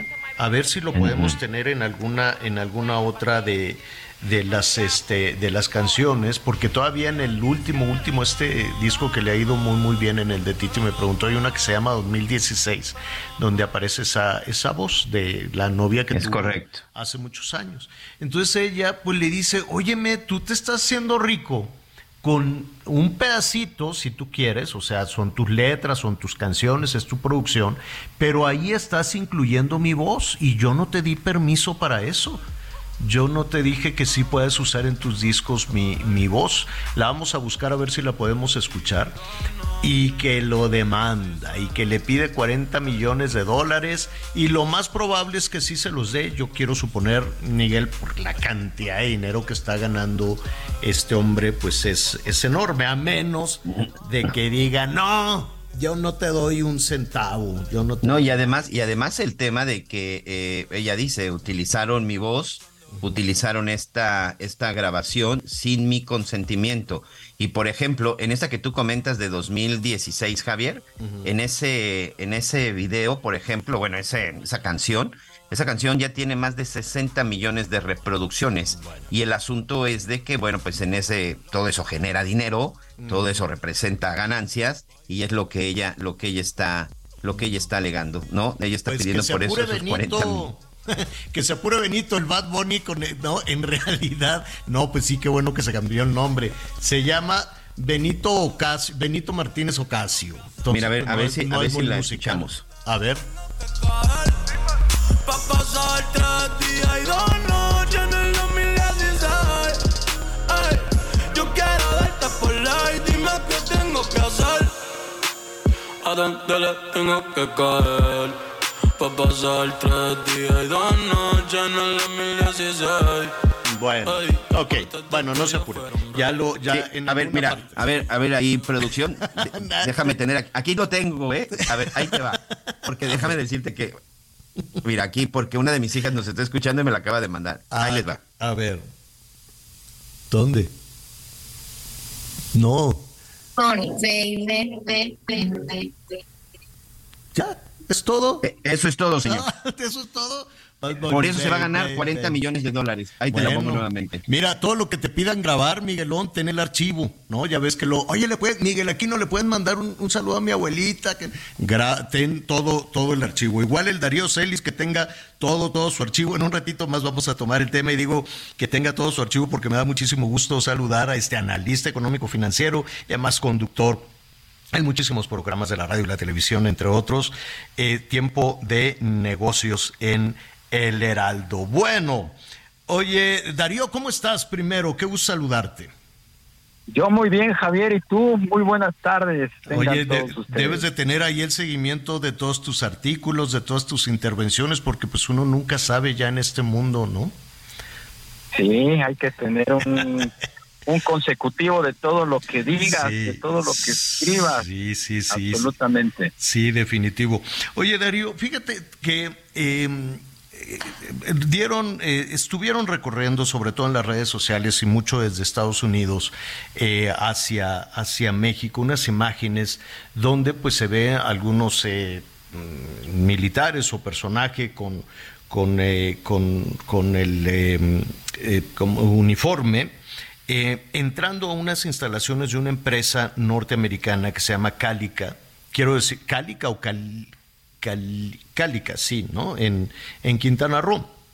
Es una empresa que ha estado en conflicto, eh, pues desde prácticamente desde el arranque de esta administración. Eh, el gobierno mexicano hizo señalamientos de los daños ambientales que se, que se estaban haciendo en la zona. Había algunos sobrevuelos con drones y decían, miren, miren todo, todo el daño que se está haciendo. Hubo denuncias por parte de esta empresa eh, norteamericana. Eh, eh, pues la intención del gobierno mexicano de, de tomar el control de esta zona, eh, que supongo que tienen una concesión para la explotación de, de- de la piedra caliza esta, de, esta, de esta zona, de esta región. Y después el gobierno mexicano, yo recuerdo, palabras más, palabras menos, que decían, bueno, si le cambian la vocación, si lo convierten en un resort, si lo convierten en un hotel o en una zona, en un parque, este, pues ya se acabó el problema. ¿Qué pasó? ¿Qué, qué, qué hay en toda esta situación? Mira, es un tema que, como tú bien lo dijiste, explotó en el arranque del sexenio del presidente López Obrador. La empresa dueña de la concesión se llama Vulcan Materials. Es una empresa de Estados Unidos que ha venido renovando a lo largo de los últimos sexenios tanto del gobierno de la República como de los del gobierno del estado de Quintana Roo, pues su concesión para explotar una cantera de piedra caliza que extrae de ahí y que exporta hacia los Estados Unidos. Es una empresa que en los gobiernos, vamos a llamar neoliberales, pues estuvo extrayendo el material y llevándoselo a Estados Unidos. No tuvo ningún problema, ni con el presidente Fox, ni con el presidente Calderón, ni con el presidente Peña Nieto. El problema lo tuvo cuando llegó el presidente López Obrador, que consideró que era un saqueo, un saqueo injusto de minerales. Se conflictuaron, se dijeron de cosas, el embajador Esteban Moctezuma cabildeó, casi llegó a una solución, pero bueno, nosotros conocemos cómo es el presidente, muy echado para adelante, muy belicoso y pues rompió el acuerdo que el embajador Moctezuma ya tenía muy adelantado y eh, pues le empezó a poner restricciones a esta empresa, esta empresa de Estados Unidos que insisto tiene todos los eh, papeles en regla, tiene sus concesiones vigentes, tiene un blindaje al amparo del Tratado de Libre Comercio para hacer sus operaciones en México, pues se topa con pared con el presidente López Obrador, quien eh, veía en esa empresa pues un acceso estratégico para acarrear materiales para el tren Maya. ¿Por qué se conflictúa López Obrador con Vulcan Materials?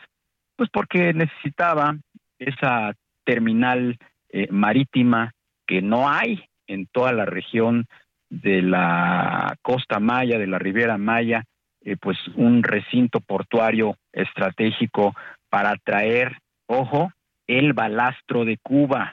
El balastro es ese material Oh, en- que le ponen abajo de las vías al tren.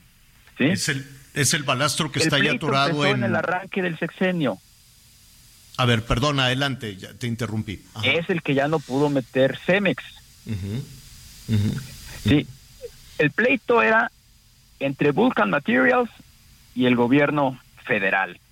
El presidente les echó a la Secretaría del Medio Ambiente, les echó a la Procuraduría del Medio Ambiente, les echó a la Marina, los señores de Estados Unidos se defendieron y eh, llegó al grado el conflicto que el presidente pues clausuró las instalaciones a la mala y eh, pues la empresa se amparó, se siguió defendiendo, el presidente la atacaba, recordarás, un día sí y otro también en la mañanera, la empresa acudió a eh, tribunales internacionales y le prohibieron al presidente López Obrador volver a mencionar o volver a atacar en la mañanera a Vulcan Materials.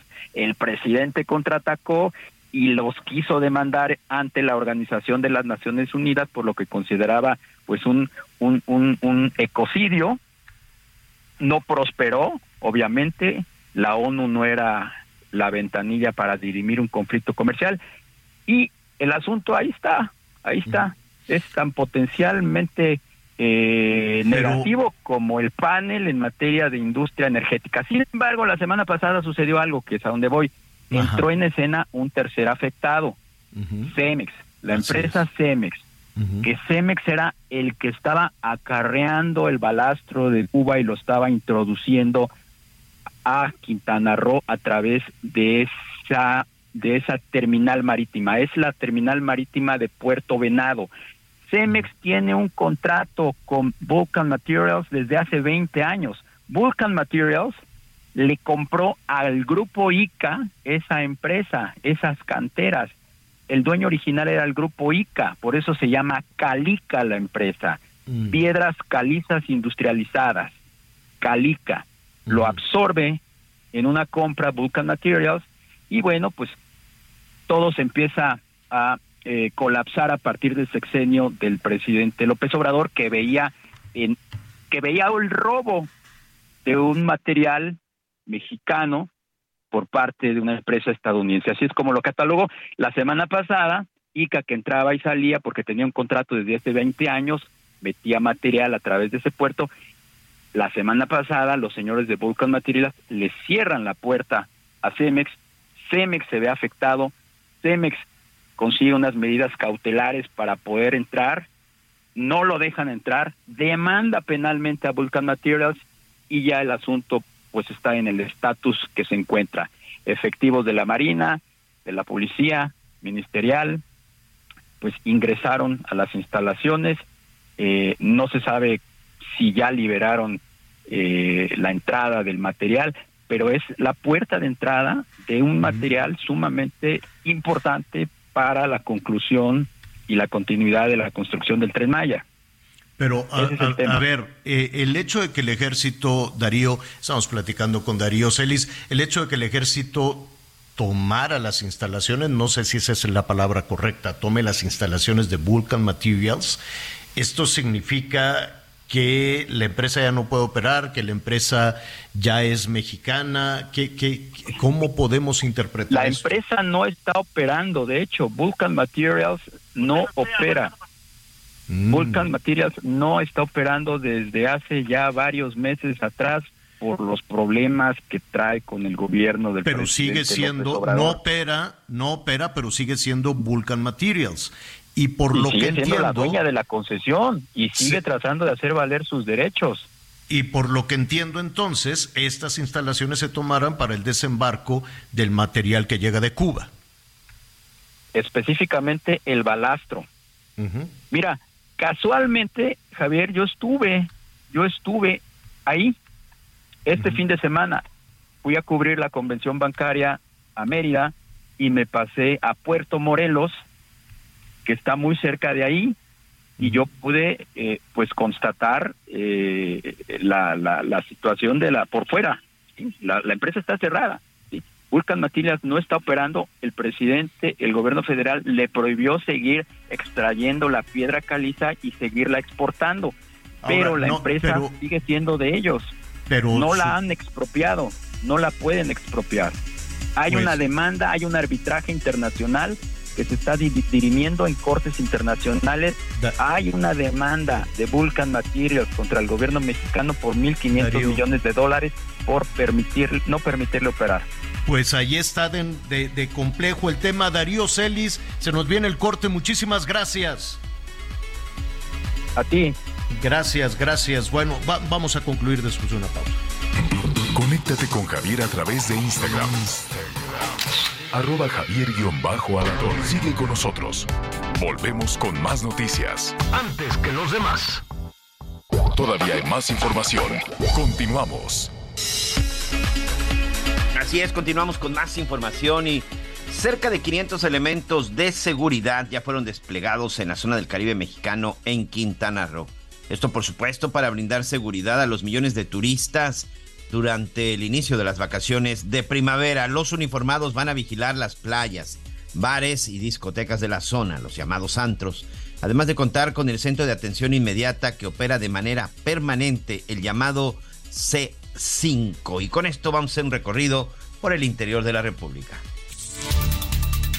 La Secretaría de Salud en Colima informó que la semana del martes 14 al lunes 20 de marzo se registraron en la entidad 189 contagios de COVID-19, por lo que hubo una disminución de contagios, pero también ocurrieron cuatro decesos por coronavirus, la cifra más alta de fallecimientos en una semana en lo que va de este 2023. A través de un comunicado, la dependencia informó que actualmente este estado registra 67.548 casos positivos, así como 2.462 defunciones acumuladas durante toda la pandemia de COVID-19.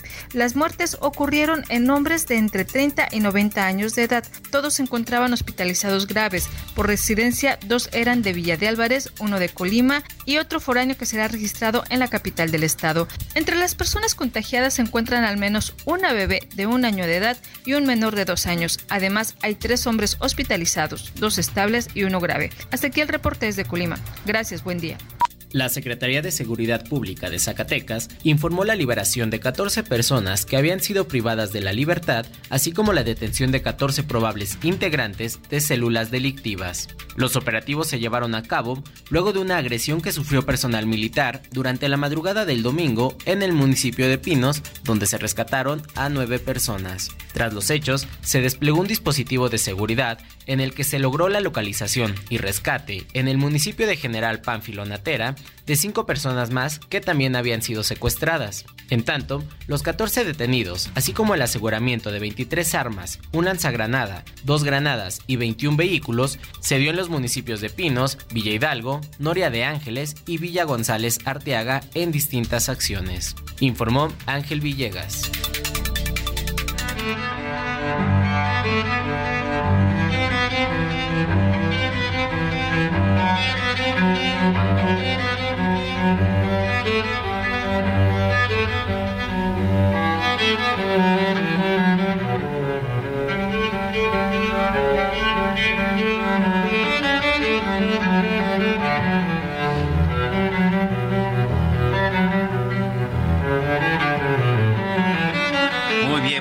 Continuamos, continuamos con más, con más información.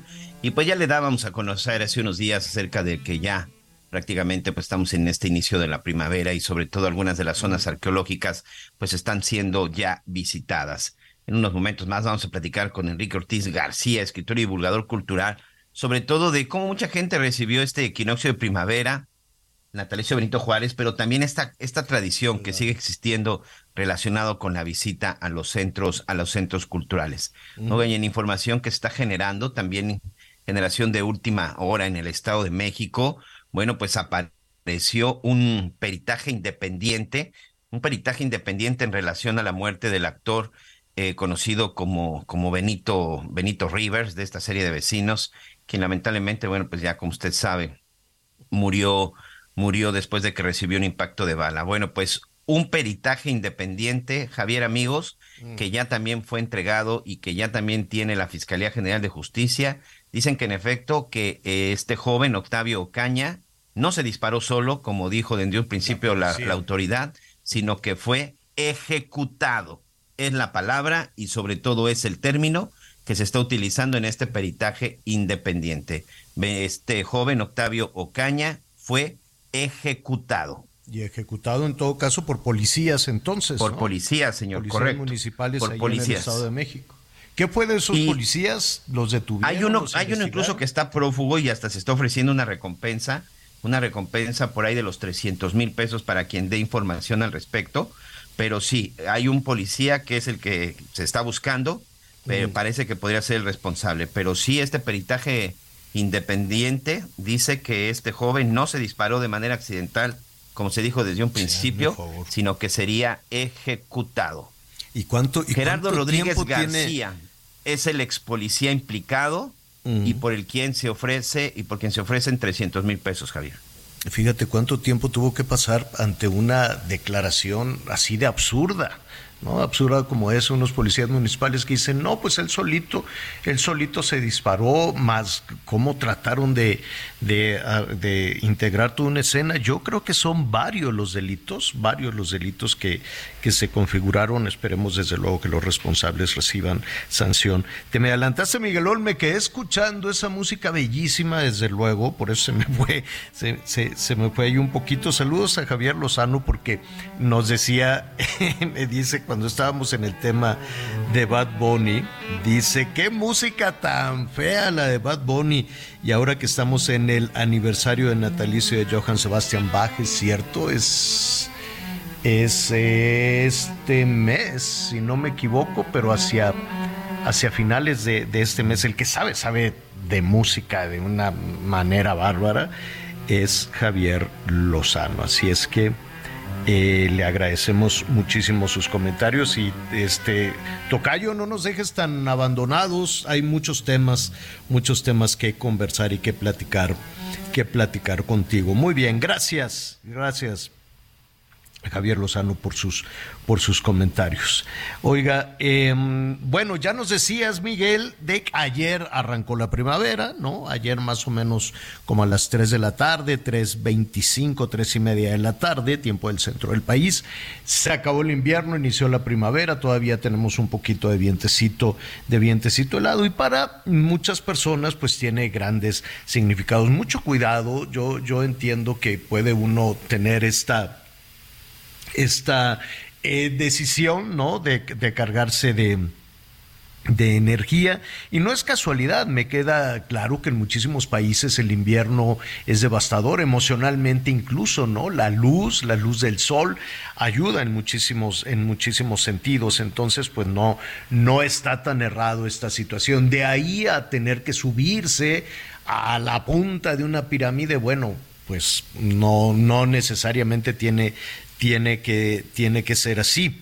Em, es, sin embargo, el equinoccio de primavera una fecha em, pues eh, muy importante incluso en el México prehispánico. Me da muchísimo gusto saludar a Enrique Ortiz, Enrique Ortiz García, es eh, escritor, investigador, historiador. ¿Qué más te po- podemos decir, Enrique, eh, con, con tanta investigación que haces respecto a la cultura de nuestro país? ¿Cómo te va? Muy, buenas bien, tardes. Muy bien. Buenas tardes, gracias por, por el espacio. Y efectivamente, ¿no? Existen estas creencias de que es buena idea ir a, los, eh, a las zonas arqueológicas, a cargarse de energía, ir vestidos de blanco, incluso algunas personas llevan eh, cuencos de otras religiones, llevan semillas, y que es importante subir a los antiguos templos porque bueno, son centros magnéticos, son centros energéticos y que es una formidable idea, ¿no? Llegar y así empezar pues la esta nueva parte del año. La realidad es que esto pues no no tiene ningún tipo de de prueba, evidencia científica, ¿verdad? De, de ningún tipo.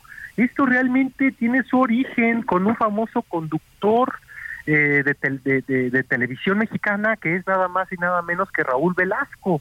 Raúl Velasco eh, tuvo una esposa que se metió en muchos temas esotéricos, muchos temas energéticos, incluso podríamos denominarlos New Age, donde pues él empieza a, a recomendar a los televidentes que a recibir el equinoccio de primavera, pues que vayan a las zonas arqueológicas y obviamente las más saturadas, estamos hablando de Teotihuacán, estamos hablando de Chichen Itzá, estamos hablando de Civilchaltún, así como otras como Tula y Xochicalco. La realidad es que si uno va a estos lugares vestido de blanco, pues lo único que va a conseguir pues es una insolación, eh, pues porque se, se, se atestan estos lugares, una, una gran insolación o una buena, un buen bronceado, ¿verdad? Porque, reitero, no hay ningún tipo de evidencia eh, científica de que el Templo del Sol, hablando, la Pirámide del Sol, hablando de Teotihuacán, ¿no? que está en carro a una hora hacia el nororiente de la capital, pues que esto esté ubicado en un centro magnético o un centro energético. Más bien tiene que ver con la alineación en cuanto al norte, en cuanto a los puntos cardinales, eh, cómo fue planificada la ciudad, pero no hay ningún tipo de evidencia que haya un centro energético en, dicho lugar. Mm, Me queda claro, pero eh, te pregunto, ¿tendría eh, esta fecha, este equinoccio de primavera, eh, una, un, un- un peso importante en las culturas prehispánicas? Pues eh, tiene que ver en gran medida con el ciclo agrícola.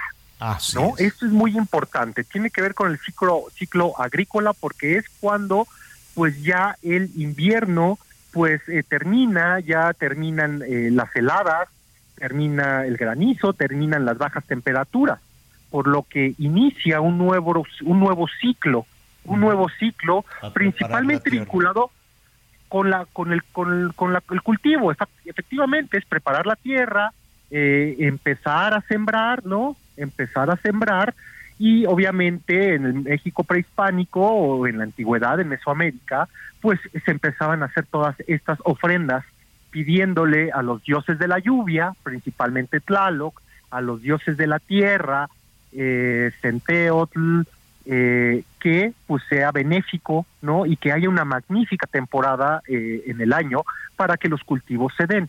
Entonces marca el inicio del ciclo agrícola. Eso es muy importante. Así como eh, termina en lo que nosotros conocemos en la actualidad eh, con esta, esta, este ritual, esta festividad, esta tradición que es Día de Muertos, que es el momento de la abundancia. Por eso hay ofrendas.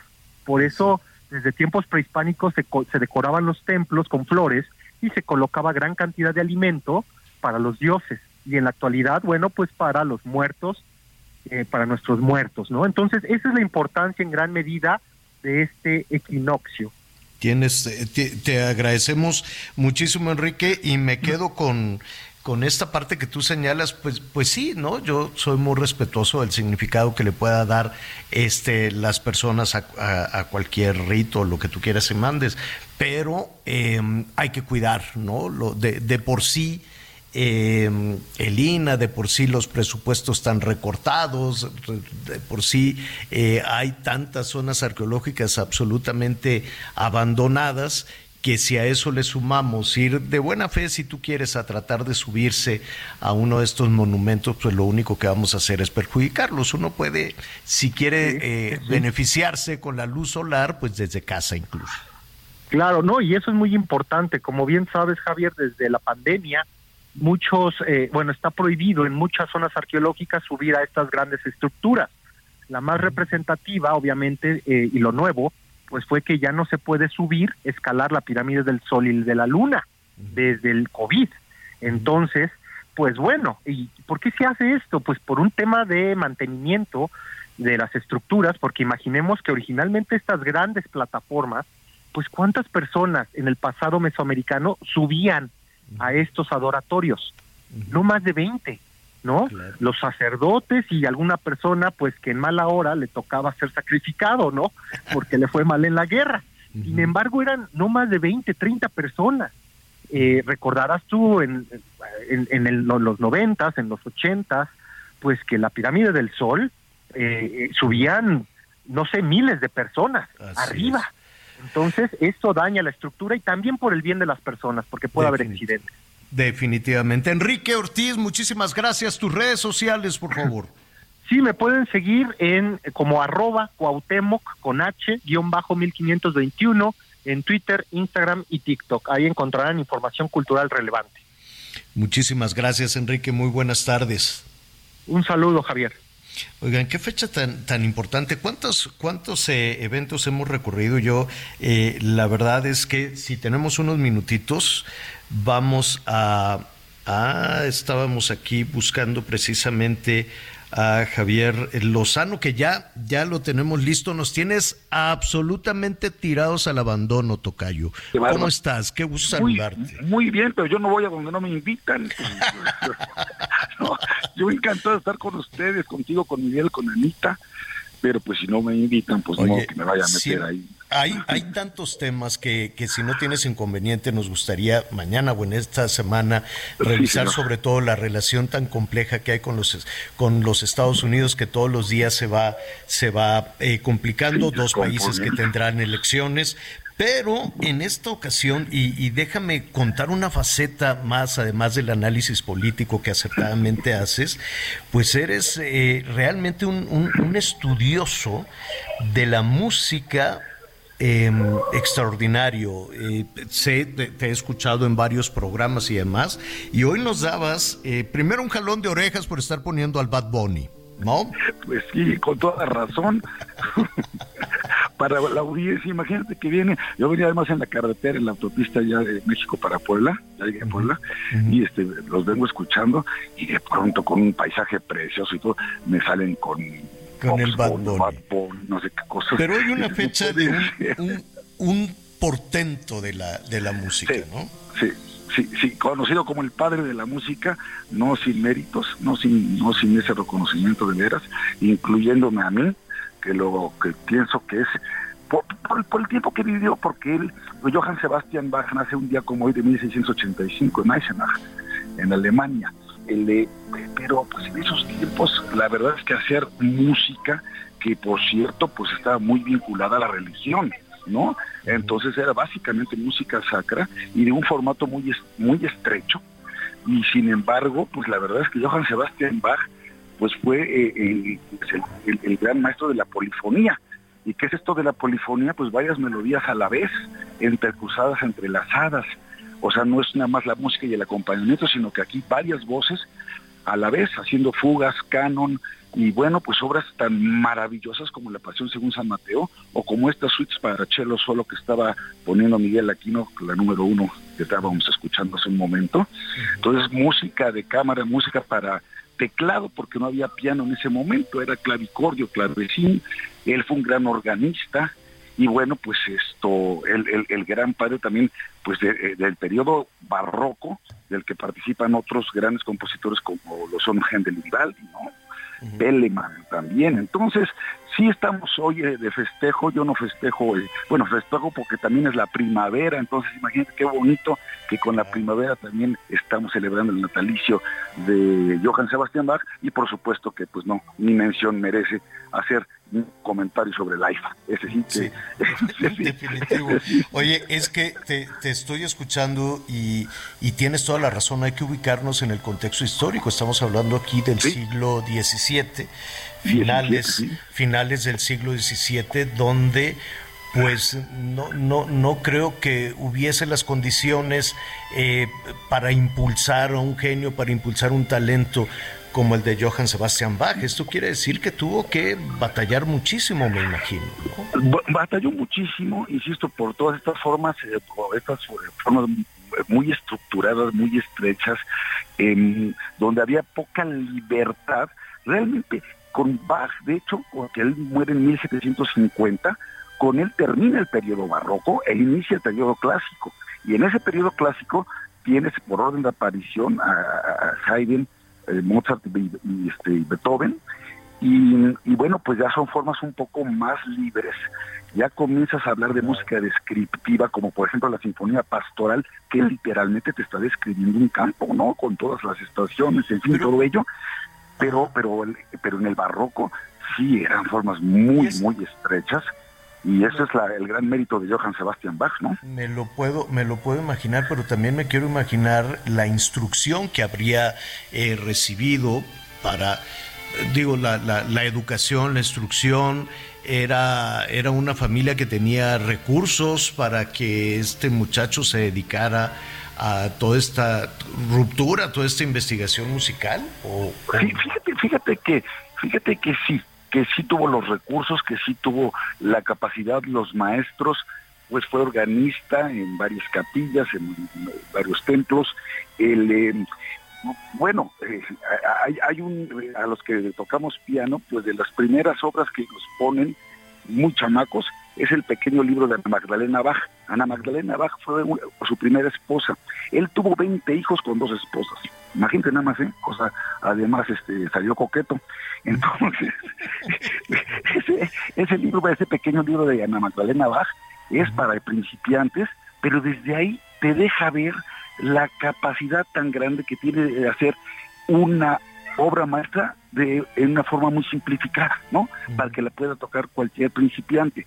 Entonces, sí, sí tuvo la instrucción, sí tuvo los elementos, sí tuvo los instrumentos y además, pues en esos tiempos, Tocayo, Miguel, pues eh, imagínense que la única forma que podías reproducir, este, que, este, el, la única forma que podías escuchar música, pues era, era pues, en, las casas, porque no había aparatos electrónicos, ni reproductores, ni mucho menos. Entonces, todas las, este, todas las, eh, las, eh, bueno, Bueno, bueno, se nos, se nos Gracias. fue por ahí un poquito, un poquito la, la comunicación está en carretera. Se me, se me- se me apareció aquí un personaje un poquito. Ah. este, sí, sí, mal de sus- Ah, bueno. sí, está- lástima que mal de. Pero te decía, la única manera de escuchar música en ese tiempo, pues era este, e- en las casas o en las Así salas es. de concierto, ¿no? Así es, así es. Y por eso se llama la música de cámara, porque es música de cámara como de una recámara donde había muy pocos instrumentos y por eso había tanta música en las familias. Eh, sí, y es una costumbre que, mira, yo creo que continuó todavía siglo XIX, principios del siglo XX, incluido en nuestro país. Tocayo, Totalmente. siempre, siempre nos das estos eh, elementos para, para reflexionar. Conocemos otro, otro perfil tuyo, cosa que te agradecemos. Pero mira, no te, no, nada más este para comentar, saliéndonos un poquito. Fíjate que la Fiscalía, ya para despedir, la Fiscalía General de la República impugnó el amparo que le dieron a- al exgobernador de Tamaulipas, Francisco Javier García Cabeza de Vaca, un amparo con el que se cancelaba la orden de aprehensión. Entonces ya la fiscalía lo acaba de impugnar. Sí, ya lo sabía, ya sabíamos, ya lo había anunciado. Pues mira, yo tengo la impresión como abogado y además cercano al exgobernador que cómo se le extraña en Tamaulipas, que va a ser infructuosa esta impugnación, que el amparo va a este, se va a sostener. ¿Por qué? Porque lo acusaron con puras falsedades. Y entonces eso se va a hacer valer. Y hoy que tenemos un poder judicial que está fortalecido después de, tanta injuria y de tanta majadería, me parece que lo van a hacer valer tanto los jueces como los magistrados. Javier Lozano, muchísimas gracias. Feliz estancia en Puebla, lindísima, bellísima Puebla. Que la pases muy bien y muchísimas gracias. Ya te contaré cómo voy a comer. ¿eh? Ya. ¿Cómo se llama este? El mural de los poblanos. El mural de los poblanos que está aquí a la vuelta, el mural de los poblanos, pero tienes Casa Reina. Qué cosa tan La rica. Noria, no, no, no, no, Bueno. aquí sí se come como Dios manda. ¿Eh? Un abrazo, un abrazo Que muy fuerte, bien, Tocayo. Adiós, Miguelón. Gracias. Adiós. Oye, Miguel, pues ya nos vamos, ya este únicamente el tiempo para decirle hay muchísima información en desarrollo, ya le estaremos ahí presentando también Muy todos los pendientes. detalles. Aquí, estamos muy pendientes también de lo de Estados Unidos. Hace unos minutos salió por ahí gente de la Casa Blanca a decir pues que evidentemente que hay una investigación y que no se trata de una cuestión política relacionada con Donald Trump. Y Donald Trump también por ahí mandó un mensaje, pues que él está muy pendiente y que sigue en espera de que sea detenido el día de hoy. Por lo pronto, alrededor de la corte de Manhattan, güey, de, de los juzgados de Manhattan, Javier, ahí hay bastantes gente. Ahí hay gentes que están finalmente tratando de ver qué es lo que va a suceder. Y este, y ya, y la verdad es que los medios estadounidenses, pues se han dedicado a estar contando, a estar contando toda la historia de lo que sucedió con Donald Trump y pues esta novia que tuvo. Exacto. Que por cierto es un caso del 2006, Javier. Así es, pero mira cómo van rebotando, cómo van rebotando las Ahí cosas. está Pues ya nos vamos. Ahí está Bad Bunny también, después de Ahí cuántos está. años. Es... Oiga, la- eh, se nos fue el tiempo y ya no le dije que sacaron la lista de los mejores licores del mundo. Los mejores licores del mundo, los 50 mejores licores del mundo. Y en primer lugar está el tequila, el tequila reposado, con la, la calificación más alta en esta, en esta revisión que hace un organismo, eh, un organismo internacional que saca ahí diferentes cosas. Entonces, pues me dio muchísimo gusto. Está por arriba del Scotch, de- del eh, whisky escocés, en fin, ya mañana, porque ahorita se nos fue el tiempo, mañana le voy a platicar de todo eso y a las diez y media en hecho lo va a tener también los detalles de esta y otras noticias. Miguel Aquino, gracias. Señor, buena tarde, buen Gra- provecho. Gracias, muy buenas tardes, siga con nosotros. Gracias por acompañarnos en Las Noticias con Javier Alatorre. Ahora sí ya estás muy bien informado.